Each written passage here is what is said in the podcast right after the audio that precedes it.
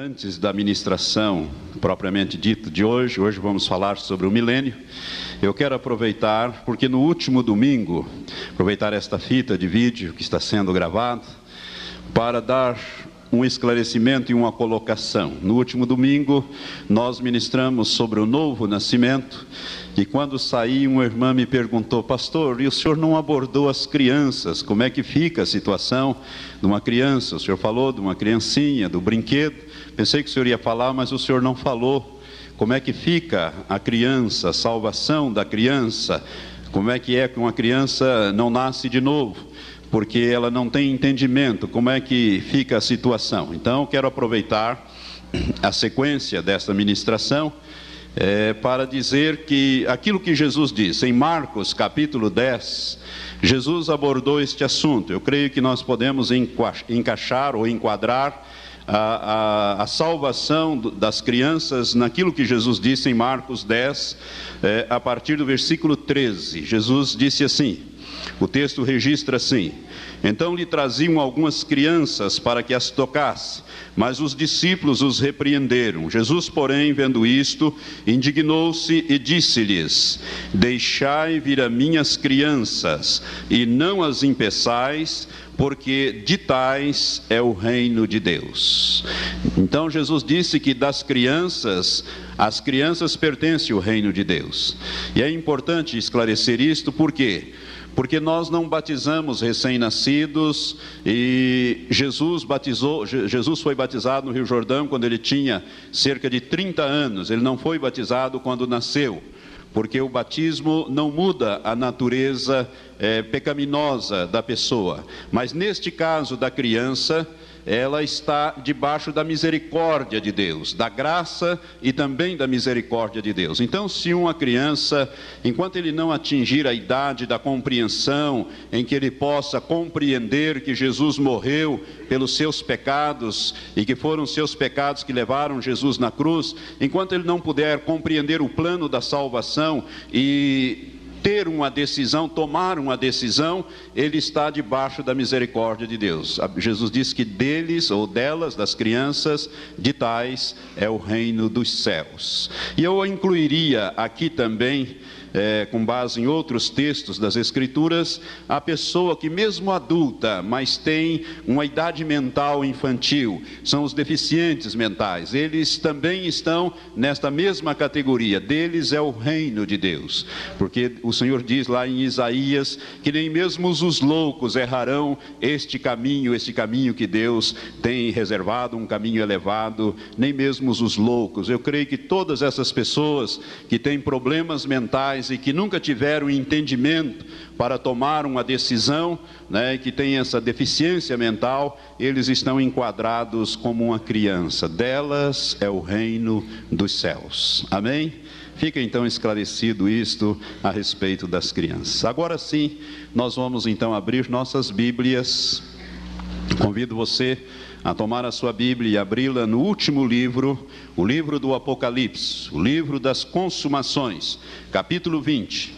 Nós vamos ler o capítulo 20 e vamos meditar a partir de agora a respeito do milênio. Gostaria que você se colocasse em pé para ler comigo a palavra de Deus, acompanhar a leitura da palavra de Deus que trata deste assunto. Diz assim a Escritura: e vi descer do céu, capítulo 20 de Apocalipse. E vi descer do céu um anjo que tinha a chave do abismo e uma grande cadeia na sua mão. Ele prendeu o dragão, a antiga serpente, que é o diabo e Satanás, e o amarrou por mil anos. Lançou-o no abismo, o qual fechou e selou sobre ele, para que não mais enganassem as nações, até que os mil anos se completassem. Depois disto, é necessário que ele seja solto por um pouco de tempo. Então vi uns tronos, e, ao, e aos que se assentavam sobre eles foi dado o poder de julgar e vi as almas daqueles que foram degolados por causa do testemunho de Jesus e da palavra de Deus, e que não adoraram a besta, nem a sua imagem, e não receberam o sinal na fronte nem nas mãos, e reviveram e reinaram com Cristo durante mil anos. Mas os outros mortos não reviveram até que os mil anos se completassem. Esta é a primeira ressurreição. Bem-aventurado e santo é aquele que tem parte na primeira ressurreição. Sobre estes não tem poder a segunda morte, mas serão sacerdotes de Deus e de Cristo e reinarão com ele durante os mil anos. Ora, quando se completarem os mil anos, Satanás será solto da sua prisão e sairá a enganar as nações que estão nos quatro cantos da terra, Gog e Magog, cujo número é como a areia do mar a fim de ajuntá-las ajuntá para a batalha. E subiram sobre a largura da terra e cercaram o arraial dos santos e a cidade querida, mas desceu fogo do céu e os devorou. E o diabo e os que o, e e o diabo que os enganava foi lançado no lago de fogo e enxofre, onde estão a besta e o falso profeta, e de dia e de noite serão atormentados pelos séculos dos séculos. Que Deus abençoe esta escritura no teu espírito. Pai, nós te louvamos pela revelação profética da consumação de todas as coisas. Pai, agora queremos aprender pelo teu espírito. Ó Espírito Santo, instrui-nos nesta noite, trazendo a revelação, Senhor, completa sobre o milênio, Senhor, sobre as coisas que em breve vão acontecer. Ó Deus, toma conta também, Senhor, destas vidas que ouvirão por estas fitas, que estão ouvindo pelo rádio essa transmissão. Abre, Senhor, a cada um de nós o entendimento da revelação da palavra profética para esta noite. Nós te pedimos assim em nome de Jesus e proibimos os nossos inimigos espirituais, a Satanás e aos demônios de roubarem a palavra, de perturbarem toda a compreensão da palavra em nome de Jesus. Estão já amarrados, amordaçados, imobilizados e impedidos de agir debaixo dos nossos pés, porque os nossos pés são os pés do Senhor Jesus Cristo, uma vez que somos o seu corpo e pisamos assim a cabeça de Satanás e dos demônios, em nome de Jesus nosso Senhor. Maranata é a nossa oração. Ora vem, Senhor Jesus. Assim nós oramos em nome de Jesus. Amém, Senhor. Amém. Podeis sentar, amados. Hoje o povo brasileiro está triste, infelizmente. Não foi possível ganhar a Copa do Mundo pela quinta vez. Mas já temos quatro, né? Eu creio que devemos ser agradecidos por isto. Mas irmãos, por isso que é bom nós firmarmos naquele que tem a vitória e não depender a vitória dos, dos homens, né? Porque os homens falham, os times falham, os reis falham, os sistemas falham, mas há um que nunca falha, que é Jesus Cristo, nosso Senhor. Ele é aquele que venceu, ele é aquele que venceu e nos garante a vitória para sempre. Para sempre. Aquele que anda com o Senhor não passa por desapontamentos, aquele que tem a sua prioridade é, que em Jesus, no reino de Deus, não sofre com estas coisas que às vezes nos é, solapam por aí né, no, no decorrer da nossa vida. Por isto, nós devemos nos alegrar, porque muito em breve, é? Até eu tenho brincado, eu tenho falado, olha, é bom aproveitar o futebol, né? porque essas coisas não vai haver no milênio. Depois, mais para frente, eu vou mostrar, no meu entendimento, eu creio que realmente não haverá essas coisas. Por quê? Porque alguns milhões de franceses estão felizes e 165 milhões de brasileiros estão infelizes hoje. No reino de Deus não vai ter essas coisas, não. E nem vai ter ídolos, né? Para se cultuar, nem times para se torcer e se brigar e se matar por causa dessas coisas, porque pessoas têm morrido, inclusive, por causa dessas coisas. Deus não vai permitir essa coisa durante o seu governo, durante o seu reino milenial. Hoje vamos começar o estudo do milênio. Eu dei só duas vezes esse estudo na igreja e nunca ministrei esse estudo fora desta igreja, porque não é possível, não dá tempo. E nós sempre deixamos este estudo porque ele é o último, ele é o fechamento de todo esse estudo de, sobre a segunda vinda de Cristo que nós estamos falando. A segunda vinda, eu tenho dito aos irmãos, não é um acontecimento único, estanque. Ele é um acontecimento, é uma série de acontecimentos que vai culminar né, com a segunda vinda de Cristo, literal, visível, para que todos possam ver quando Jesus voltar, então, com a igreja e com os santos anjos e estabelecer aqui na terra o seu governo, o seu reino. Este este é aquilo que nós chamamos o reino de Deus aqui na terra implantado, é o que nós chamamos do governo milenial ou o milênio de nosso Senhor e Salvador Jesus Cristo. Irmãos, não é só o Apocalipse 20 que fala do milênio. De uma maneira clara, específica e detalhada é o Apocalipse. Mas existem muitos textos, principalmente no Velho Testamento e outros também dentro do Novo Testamento, mas muito mais no Velho Testamento que falam deste assunto. Eu vou citar alguns aqui, porque depois, pelas fitas, alguns vão querer conferir esses textos. Por exemplo, Isaías capítulo 2, versículo de 2 a 4, é um texto que fala sobre o milênio. Isaías capítulo 11, versículos 10 e 12, fala sobre o milênio. Capítulo 25, versículo 8, milênio.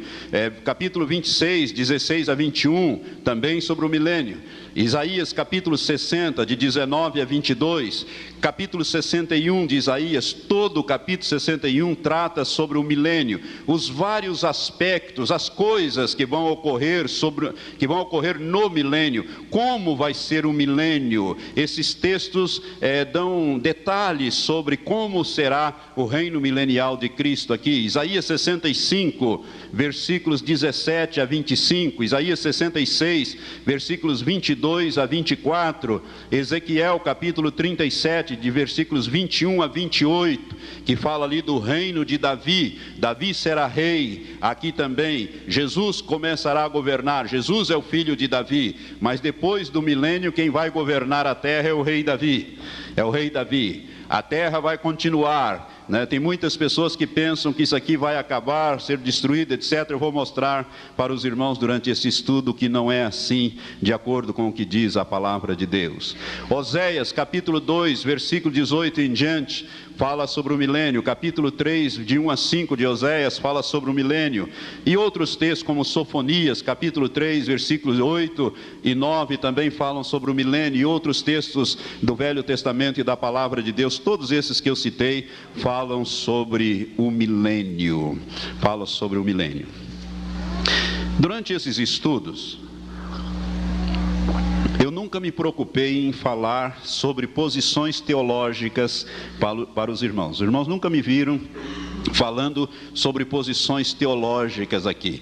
Nós fizemos os estudos calcados na Bíblia, no entendimento que a Bíblia nos permite ter, né, dos textos que tratam dos assuntos que abordamos. Mas hoje eu quero falar é, sobre três entendimentos ou três posições teológicas que existem a respeito do milênio, porque você pode ler ou ouvir falar sobre isto e pode dizer, mas o pastor não falou nada, como é que é isto? Por que, que ele não falou nada quando falou sobre o milênio? Existem três posições, irmãos, que os teólogos criaram, que os estudiosos da Bíblia criaram a respeito deste assunto do milênio. O, a, a primeira posição chama-se amilenismo amilenismo, é tudo junto, amilenismo. A segunda posição é pós-milenismo. E a terceira posição é pré-milenismo. Eu creio que alguns já leram, ouviram falar do amilenismo, pós-milenismo e pré-milenismo. Eu vou definir para você, para você ver então o, o que, que entende cada um desse, dessas correntes a respeito do milênio. Para os que são amilenistas, não existe é, o milênio propriamente dito. O milênio seria um símbolo né, de um intervalo de tempo que vai desde a assunção de Jesus até a sua segunda vinda. Então, isto é que seria milênio para os amilenistas. Não existe para os amilenistas um período de mil anos. Para eles, é um intervalo de tempo que vai desde que Jesus foi para os céus até a sua volta, que já está durando quase dois mil anos. Eu, sinceramente, não posso entender como alguém possa compreender e ensinar o milênio desta maneira. Porque a Bíblia diz que no milênio Satanás estará preso e lançado no abismo. Eu pergunto: Satanás está preso e lançado no abismo? Será que desde que Jesus foi nós não temos problema com ele? Né? Ele está preso e lançado no abismo até que Jesus volte? Não. A Bíblia diz que no milênio uh, Deus fará uma aliança com os animais e tirará a ferocidade dos animais. Né? O leão vai pastar juntamente com o boi. Né? Eu pergunto: será que nós estamos vendo o leão pastando com o boi? Se botar um leão junto com o boi, o que, que acontece? O leão come o boi. Ele mata e come o boi. Então eu não posso entender como alguém se diz amilenista, dizendo que nós estamos em pleno milênio, ou seja, desde que Jesus foi até a vinda dele, até a sua segunda vinda, é o milênio. Não creio assim. Esta posição, ainda que grandes teólogos a defendam, não podemos entender e aceitar esta posição do amilenismo, ou seja, não existe um milênio de mil anos, mas existe este lapso de tempo. A segunda posição é o pós-milenismo. O que vem a ser isto? Entendem estes que defendem esta posição teológica que o reino de Cristo é espiritual e que o milênio, portanto, é espiritual e não um milênio geográfico, literal. De que Jesus não vai governar mil anos aqui na terra, que isso tudo é espiritual. E que, portanto, para os pós-milenistas milenistas, há uma esperança de conversão da maior parte das nações, inaugurando-se assim um é, longo período de paz entre os homens do mundo, que seria o reino milenial. Então não haveria um período de governo de mil anos aqui na terra, e sim que tudo isso é espiritual e que, na medida que o evangelho for avançando, as nações vão se convertendo, o povo vai se convertendo, vivendo de acordo com a palavra de Deus, melhorando, e esse mundo vai cada vez melhorando mais, e que isto seria o milênio, então, né? havendo paz, um período longo de paz entre os homens do mundo, etc., isso seria o reino milenial. Irmãos, isso também não tem base sólida na Bíblia, por quê? Porque o que nós estamos vendo é que o mundo não tem paz. Cada vez a coisa fica mais complicada na face da terra, não é verdade? A guerra existe em todos os lugares, agora mesmo existe guerras em andamento, em vários lugares né? seja na Irlanda, seja lá na, na, na, na, na África, ah, na Nigéria, seja em vários lugares aí, nós temos guerra em andamento. Portanto, não é desta maneira. Nós não somos pós-milenistas e nem cremos no milênio desta maneira. A grande maioria dos cristãos evangélicos são pré-milenistas. Se você me perguntar, eu também sou pré-milenista. Por quê? Porque o pré-milenista ou os pré-milenistas, eles creem que Jesus voltará ao final da grande tribulação e travará a batalha do Armagedon, vencerá Satanás, o prenderá, o lançará no abismo, e o falso profeta e o anticristo serão presos e lançados no lago que arde com fogo, e que Jesus inaugurará então um período específico de mil anos reinando no mundo é, sobre aqueles que sobreviverem à grande tribulação. Estes são os, os pré-milenistas. Então nós somos pré-milenistas. Por quê? Porque nós cremos que haverá literalmente um milênio na face da terra, um governo milenial. Jesus Cristo governará a terra, literalmente aqui mesmo, muito breve. Amém? Amados, nós estamos vendo pelas coisas que já ministramos, que a volta de Jesus, ela está se aproximando cada vez mais. Aleluias por isso. E a nossa oração é sempre maranata, ora vem, Senhor Jesus. Jesus virá, primeiramente, parará nos ares, convocará a igreja, Ouvir-se-á a voz do arcanjo, haverá um comando, soará a última trombeta, os mortos que morreram em Cristo ressuscitarão, nós, os que estivermos vivos, seremos transformados e os dois grupos juntos subirão a encontrar o Senhor nos ares. Depois nós voltaremos com o Senhor depois de passado o período de três anos e meio, que é a grande tribulação. Aí Jesus virá com a igreja e virá com os anjos também. Os anjos serão visíveis aí.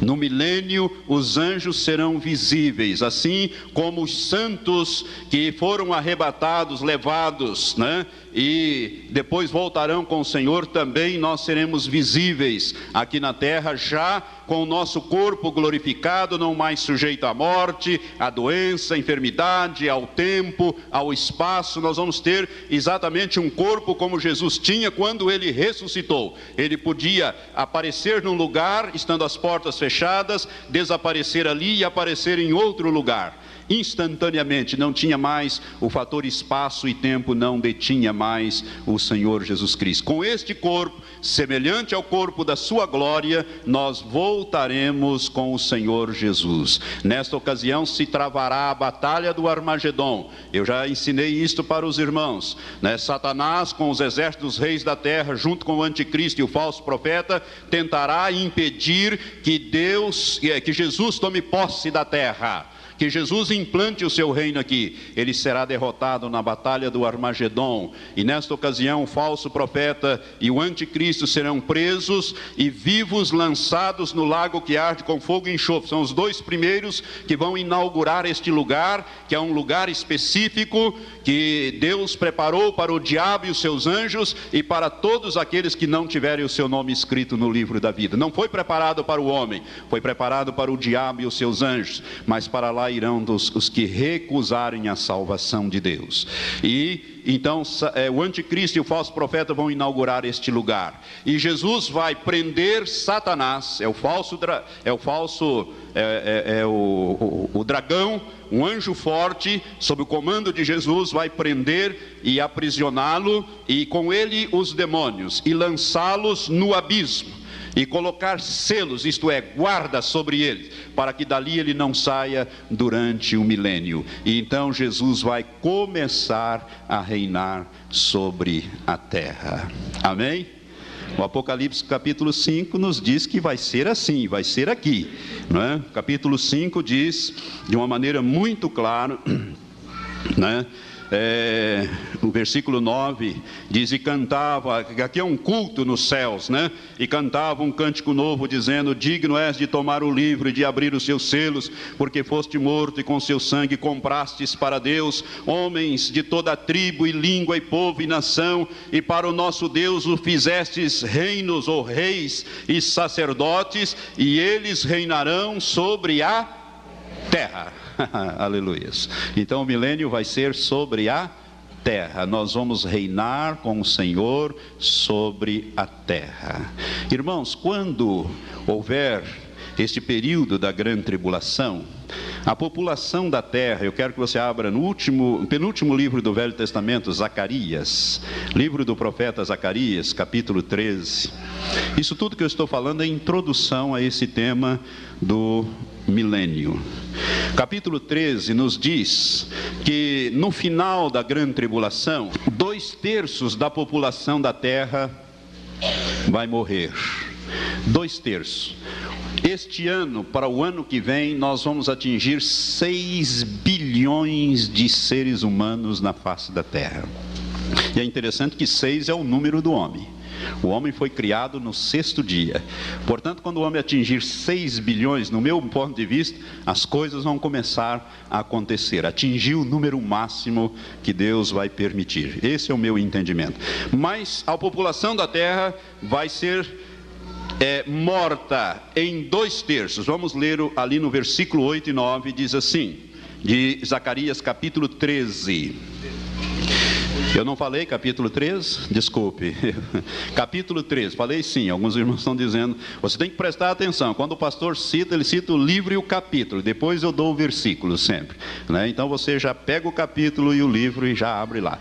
Zacarias capítulo 13, versículos 8 e 9 diz assim: Em toda a terra, diz o Senhor, as duas partes delas serão exterminadas e expirarão, mas a terceira parte restará nela, e farei passar essa terceira parte pelo fogo, e a purificarei como se purifica a prata, e a provarei como se prova o ouro. Você sabe como é que se purifica a prata e o ouro?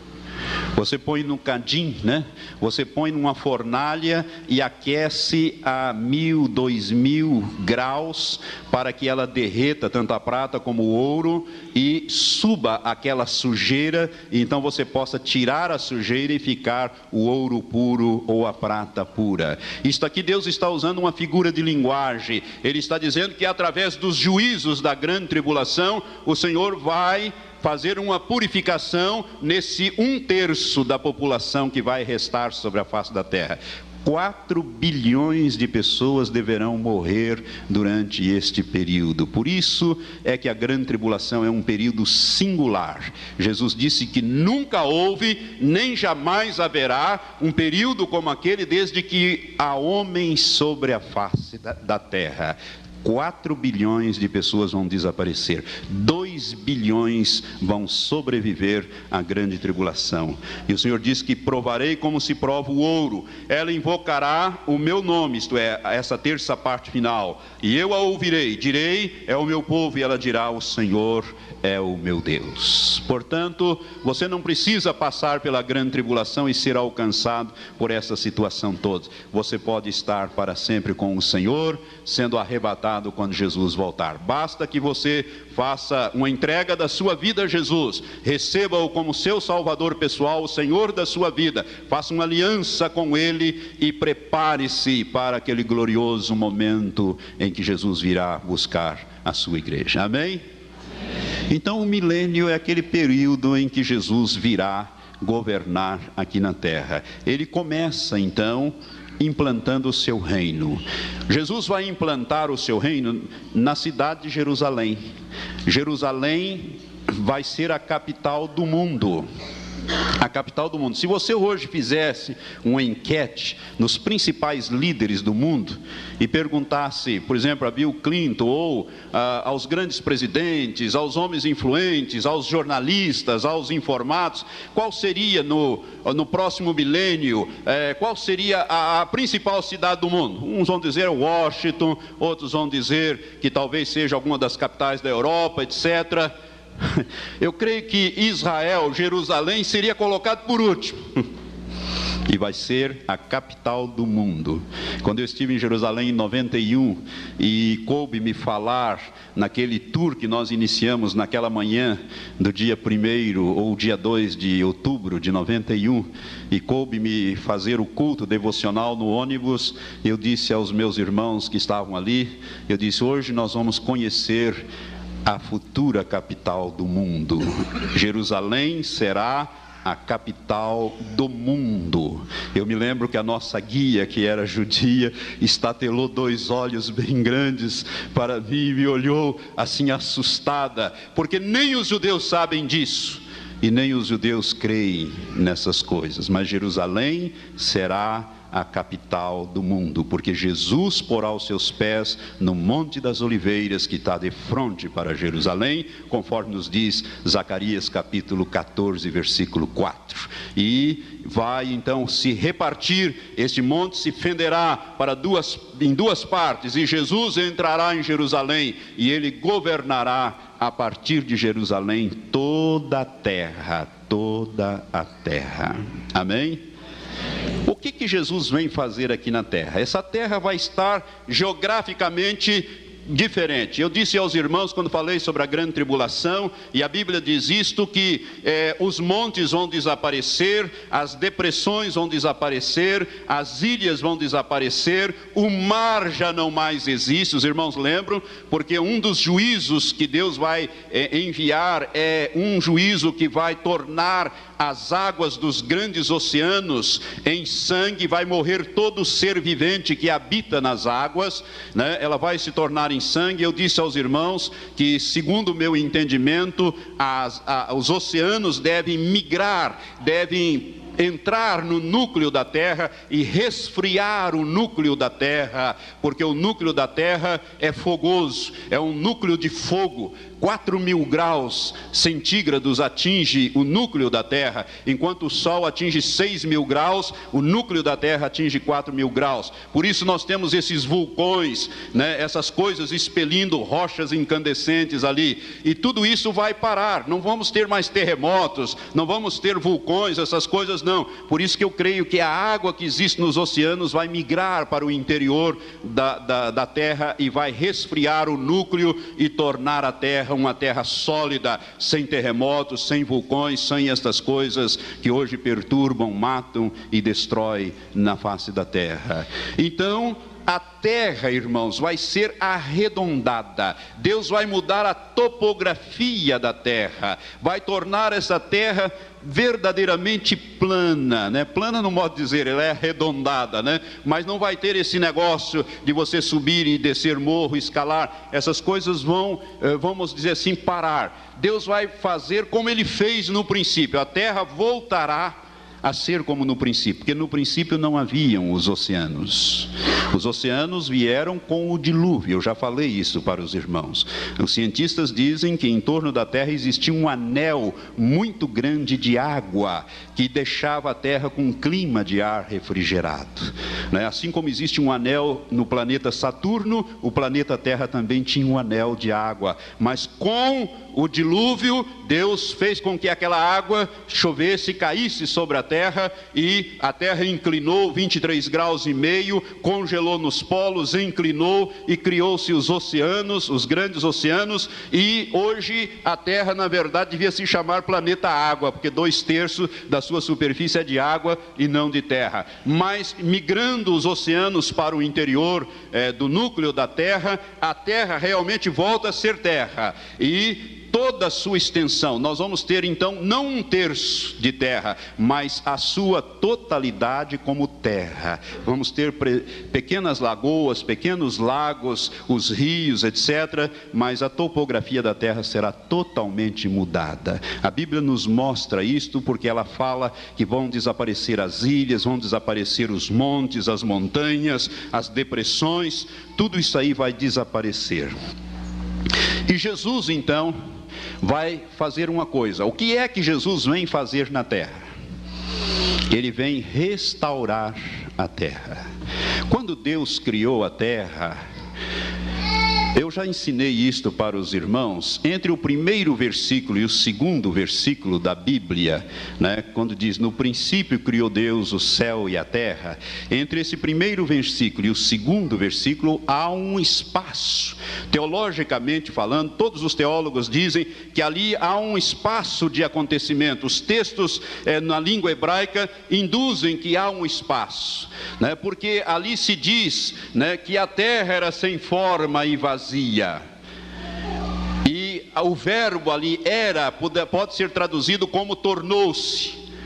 Tornou-se sem forma e vazia. É, houve alguma coisa que deformou a terra e extinguiu o que existia na face da terra, e a terra ficou toda, vamos dizer assim, deformada.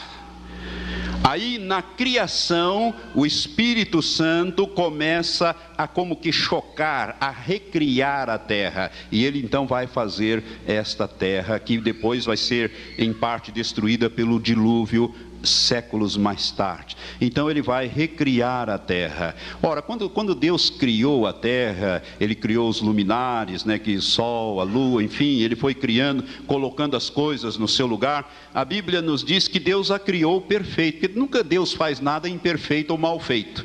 É por isso que a terra tornou-se sem forma. Ela não era, inicialmente não. Quando Deus a criou, ele a criou perfeita, mas por causa do pecado que entrou no universo, Através de Satanás, a terra sofreu consequências e ela tornou-se sem forma e vazia. E Deus então, na, vamos dizer assim, na criação ou na recriação, Deus então vai tornar novamente a terra eh, e vai criar o homem para estar sobre a terra governando. E Deus criou tudo, e criou o homem e pôs o homem lá né? Mas o homem caiu, pecou e pegou esse governo que Deus havia dado para Adão, ele deu para Satanás. Por isso que Satanás, quando tentou Jesus no deserto, ele mostrou os reinos da terra e diz: Tudo isso é meu, me foi entregue e eu dou a quem eu quiser. Adão entregou, cometeu alta traição e entregou a Satanás, e Satanás destruiu a criação de Deus, ou conspurcou, alterou, né, é, fez é, alterações na, na criação de Deus. Você quer ver? Quando Deus criou os animais, irmãos, os animais não tinham a ferocidade que tinham hoje. A, a, a ferocidade dos animais é consequência do pecado. Do pecado. O pecado não, é, não só afetou o homem, mas afetou a criação de Deus em relação ao planeta Terra. Afetou toda a criação de Deus em relação ao planeta Terra. Se, se você observar, vamos lá no capítulo 1 do livro de Gênesis, no final do capítulo 1, versículos 29 e 30, Deus vai estabelecer a dieta não somente para o homem, mas também para os animais. O que é que eh, o homem e os animais iriam comer? Versículo 29 diz assim: Disse-lhe mais. Deus falando: Eis que vos tenho dado todas as ervas que produzem semente as quais se acham sobre a face de toda a terra, bem como todas as árvores em que há fruto que dê semente, servosão para mantimento, e a todos os animais da terra, e a todas as aves do céu, e a todo ser vivente que se arrasta sobre a terra, tenho dado todas as ervas verdes como mantimento, e assim foi. Veja bem, o leão não comia o boi, o leão não comia carne, o tigre não comia carne. O tigre comia erva, ele comia capim, o leão comia capim. Não havia ferocidade, um animal não atacava o outro para destruir, para comer o outro. Ele comia capim. O homem também comia as ervas, as hortaliças, as plantas e as frutas. Foi assim que Deus fez. E no milênio vai voltar a ser assim. Amém? Vai desaparecer. Deus vai fazer uma aliança com os animais em favor dos homens. Ele diz isto na palavra dele, que ele vai fazer uma aliança. Né? Hoje, se você pôr um, puser um leão e um boi junto, o que, que vai acontecer? O leão mata o boi e come. Se puser um tigre e uma ovelha junto, o tigre vai comer a ovelha. Quem vê esses filmes documentários que aparecem sobre animais, a gente vê o mais forte matando o mais fraco, comendo, destroçando. Vem os urubus, as aves de rapina, aquela desgraça toda. Isso tudo é consequência do pecado. Não quero dizer que no milênio não haverá pecado, haverá sim a natureza caída, mas não haverá tentador, não haverá demônios, não haverá Satanás para fazer o povo pecar, etc. E Deus vai fazer uma aliança. É por isso que Romanos capítulo 8, irmãos, diz que a, a, a criação ela está gemendo hoje, né? A criação ela está gemendo, Romanos 8, né? Diz aqui, a partir do versículo 18, diz: Pois tenho para mim que as aflições desse tempo presente não se podem comparar com a glória que se há de ser revelada, porque a criação aguarda com ardente expectativa a revelação dos filhos de Deus. A palavra revelação aqui significa no sentido da, da, da ressurreição, né, para que a humanidade então receba, para que os filhos de Deus recebam os corpos imortais. Então, porque a criação aguarda com ardente expectativa a revelação dos filhos de Deus, porquanto a criação ficou sujeita à vaidade, isto é, aos efeitos do pecado, não por sua vontade, mas por causa daquela, daquele que o sujeitou, que a sujeitou, que foi, no caso, Satanás, através de Adão, na esperança de que também a própria criação há de ser liberta do cativeiro da corrupção para a liberdade da glória dos filhos de Deus. Porque sabemos que toda a criação que toda a criação conjuntamente geme e está com dores de parto até agora, e não só ela, mas até nós que temos as primícias do Espírito, também gememos em nós mesmos, aguardando a nossa adoção, a saber, a redenção do nosso corpo. Então, quando houver né, a implantação do milênio, a criação será também restaurada. Né? E a dieta também. a dieta também. Ou seja, o leão não vai comer o cabrito, né? o tigre não vai comer o cordeiro, a criança vai poder meter a mão na cova da serpente e a serpente não vai morder. Depois nós vamos ver toda esta maravilha. Mas então, por que, que eu estou dizendo isso? Porque Jesus vem restaurar a terra. Ele vem, durante o milênio, fazer um trabalho de restauração de todas as coisas. Amém? Quero te mostrar isto na palavra de Deus. Irmãos, abra comigo é, aqui em Mateus capítulo 19. Há um episódio ali em capítulo 19 é, aquele moço rico que chegou, perguntou, falou com Jesus o que ele tinha que fazer para herdar a vida eterna, etc. Jesus dá umas instruções para ele, mas como ele era um homem muito rico e tal, ele saiu triste dali porque Jesus tinha mandado ele vender tudo, repartir com os pobres, né? E, e, e, e vir a ele, segui-lo e ele teria um tesouro no céu e tal. Ele foi embora, né? E Jesus então fez uma afirmação né, dizendo que quão dificilmente um rico que confia nas riquezas entraria no reino de Deus, né? que seria mais fácil passar um camelo pelo fundo de uma agulha do que um rico que confia nas riquezas entrar no reino de Deus. Os discípulos ficaram admirados, etc., daquilo, e Jesus, no versículo, Pedro, no versículo 27, diz, do capítulo 19 de Mateus: Então Pedro, tomando a palavra, disse-lhe: Eis que nós deixamos tudo e te, e te seguimos. Que recompensa, pois, teremos nós?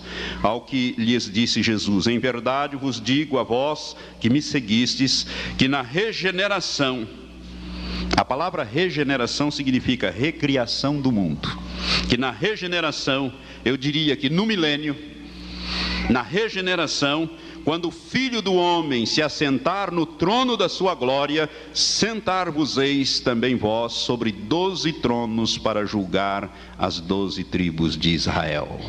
Então, Jesus falou que os doze apóstolos iriam sentar quando ele voltasse e começasse o seu governo, eles iriam sentar-se em doze tronos e julgar os filhos de Israel. É interessante que essa promessa incluía Judas. Judas estava no ministério, mas Judas falhou e Matias tomou o lugar de Judas, né?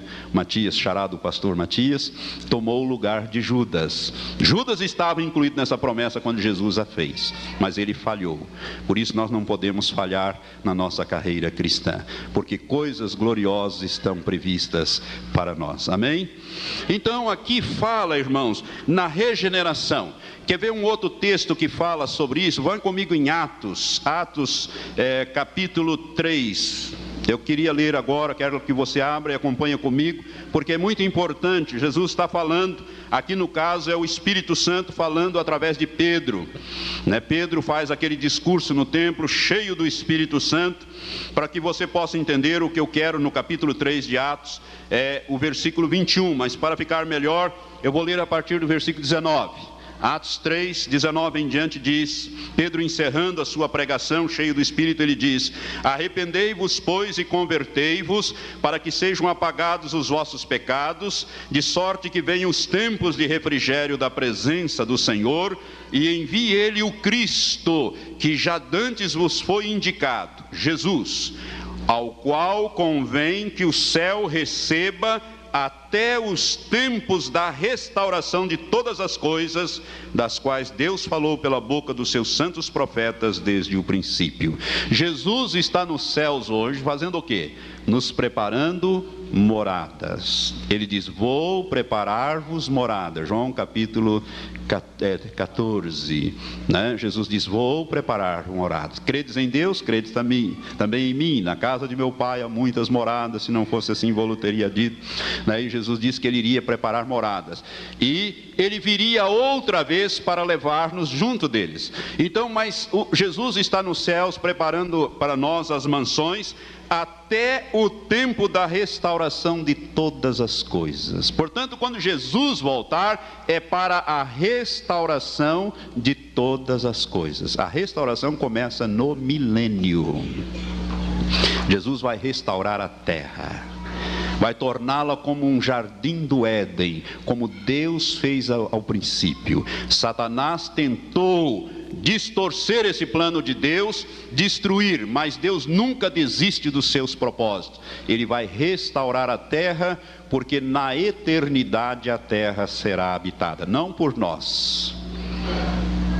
Não por nós que pertencemos ao corpo de Cristo, mas haverá gente sobre a terra. Não gente mais que morre, não gente que fica doente, mas eles vão entrar na imortalidade, né? Mas vai habitar a terra. Por quê? Porque a terra faz parte do reino de Deus. Amém? A terra faz parte do reino de Deus. Deus estabeleceu o seu reino. Jesus nos ensinou: venha o seu reino. A orar, ele não ensinou assim: venha o seu reino. Seja feita a sua vontade, assim na terra como no céu. No céu hoje é feita a vontade de Deus, mas na terra não, porque aqui está governando o diabo. Ele é o príncipe deste mundo, mas Jesus vem, vai derrotá-lo, vai prendê-lo, lançá-lo no abismo e vai por selo sobre ele e vai implantar o seu reino aqui, ou seja, a vontade de Deus sobre a terra. E para isso ele vai restaurar a terra. Na regeneração, disse Jesus, os discípulos iam, os apóstolos iam assentar, vão assentar sobre doze tronos e julgar os filhos de Israel. Isso é lá com eles lá. Filhos de Israel, nós não somos judeus, então não temos que passar por esse, essa, e mesmo porque nós somos corpo, o nosso tribunal é outro, o nosso julgamento é outro, não vamos passar por isso. Isso é lá os discípulos com os judeus, porque os, os discípulos são judeus também, ou melhor, os apóstolos são judeus. Então eles vão sentar e vão julgar. Jesus prometeu isso para eles e eles vão julgar os filhos de Israel. Nós vamos governar juntamente com o Senhor Jesus Cristo aqui na terra. Mas Jesus começa a restauração. Esta palavra, irmão, você pode ver aqui, ó, até né, o qual convém que o céu receba ou retenha até os tempos da restauração de todas as coisas. Então Deus vai restaurar todas as coisas. E eu quero dizer para você que esta palavra regeneração, restauração, ela tem um sentido de recriação do mundo. Recriação do mundo. A palavra grega aqui é apo apocatástasis. Apocatástasis. E a palavra apocatástasis significa restauração. E o sentido desta palavra na língua grega é pôr em ordem o que está caótico. Ou seja, o mundo, quando Jesus voltar, vai estar num caos total, não é? O reino de Satanás foi aqui durante a grande tribulação. Satanás é, reinou aqui através do anticristo. Aqui vai estar um caos total, aqueles cometas caindo, aquela coisa toda e, e mar em sangue. Vai ser um caos total. Quando Jesus voltar, então ele vem restaurar. Significa pôr em ordem o que está caótico. Significa também esta palavra apocatástasis, trazer de volta a primeira posição como era o jardim do Éden. Trazer de volta a primeira posição, a terra como Deus a criou ou a restaurou e deu ao homem. Isso é, trazer de volta aquela primeira posição, como era no Éden. Significa também fazer voltar a um estágio salutar. Essa palavra apocatástase significa ser restaurado a um estado melhor, mais elevado ou mais digno. E por último, significa ainda produzir de modo novo. Tudo isso significa apocatástase ou restauração que Jesus virá fazer aqui durante o milênio. Jesus virá governar e durante o governo dele ele restaurará a terra, o planeta Terra. Tem muita gente que pensa que o planeta Terra vai ser destruído por causa de alguns textos da Bíblia, como Pedro, 1 é, Pedro, ou 2 Pedro, não me lembro bem, capítulo 3. Acho que é 1 Pedro.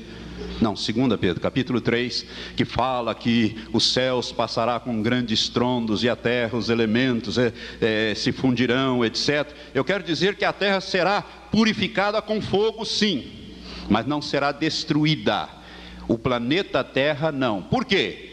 Porque quando Jesus voltar, nós vamos reinar sobre a terra. Não está escrito, não li agora há pouco em Apocalipse, que ele comprou gente de todos os, os países do mundo e os fez o que? Reis e sacerdotes, e eles reinarão sobre a terra. Não é uma terra nova. A Bíblia fala de um novo céu e uma nova terra onde o mar já não existe. Lá também em Isaías, capítulo 65, e no capítulo 66, Deus fala de um novo céu e uma nova terra.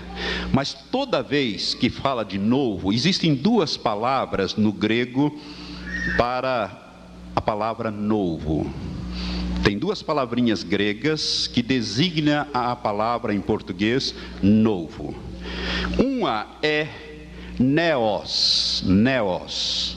Esta palavra neos no grego ela, ela aplica-se, ela pode ser traduzida como novo, mas novo no seguinte sentido: refere-se à qualidade de novo, ou seja, o que veio recentemente à existência, algo recém-criado.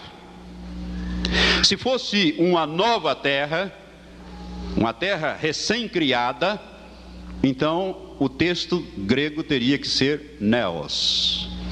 Mas existe uma outra palavra grega que, para designar o vocábulo novo, é kainos. Esta palavra refere-se à qualidade de novo, ou seja, o que demonstra ou aparenta características novas. Significa, kainos significa restaurado ou renovado. E toda vez, lá no Apocalipse, um novo céu, uma nova terra onde o mar já não existe, é kainos, não é não é neos, é kainos, ou seja, algo que foi restaurado. Em Isaías 65, Isaías 66 é kainos, não é neos, a palavra que é traduzida ali. Significa então que Deus não vai destruir o planeta Terra, mas ele vai renovar o planeta Terra, restaurá-lo completamente. Senão Jesus teria que passar mil anos aqui, irmãos, reinando sobre o caos. Você acha que e dar a vitória ao diabo, porque o caos é fruto do pecado, dessa desgraça que Satanás implantou. Não, Deus nunca vai se deixar vencer, ele restaurará e Jesus restaurará a terra. Aliás, se você quer ver isto de uma maneira muito clara, abra em Isaías 45. Eu já estou terminando, nosso, nosso tempo voou nessa introdução. Isaías 45 né? Eu quero mostrar para você que Deus criou a terra para ser povoada e não para ser um caos. Isaías 45, versículo 18, nós lemos assim. Todos acharam? Bem rápido, Isaías 45, versículo 18. Porque assim diz o Senhor, que criou os céus, o Deus que formou a terra, que a fez e a estabeleceu, não a criando para ser um caos, mas para ser habitada. Eu sou o Senhor e não há outro. Deus criou a terra não para ser um caos. O diabo vai levar essa terra a um caos durante o seu governo através do anticristo aqui. Mas Deus vai restaurar porque ele criou a terra para ser habitada. Amém. Faz parte do seu reino. Amém? Como introdução, eu vou parar aqui e no desenvolvimento deste assunto, nas próximas ministrações, não será domingo nem no outro domingo. Os dois últimos domingos eu estarei ministrando fora, os irmãos já estão sabendo disso. Mas no primeiro domingo de agosto, nós retornaremos a este, a este tema sobre o milênio. E eu quero falar para você entender bem o milênio, você vai ter que entender sobre a primeira e a segunda ressurreição. Bem-aventurado e santo é aquele que tem parte na primeira ressurreição. Nós vamos falar sobre a primeira e segunda ressurreição e vamos desenvolver este assunto porque nos interessa. Interessa por quê? Porque nós vamos reinar com Cristo durante um milênio sobre a terra. Ele comprou e nos transformou em reis e sacerdotes, e a promessa é: eles reinarão sobre a terra. Amém? Graças a Deus por isto. Vamos ficar em pé, o pastor Matias vai estar assumindo. Eu só quero orar e agradecer. Pai, nós te louvamos por essa introdução. Ó Deus, põe a chama do teu espírito, ó Pai, a queimar os nossos corações, para que nós desejamos ardentemente entrar logo no teu reino, Senhor, e vivermos aqui com o Senhor conforme tens determinado na tua palavra. Maranata é a nossa oração em nome de Jesus. Amém, Senhor.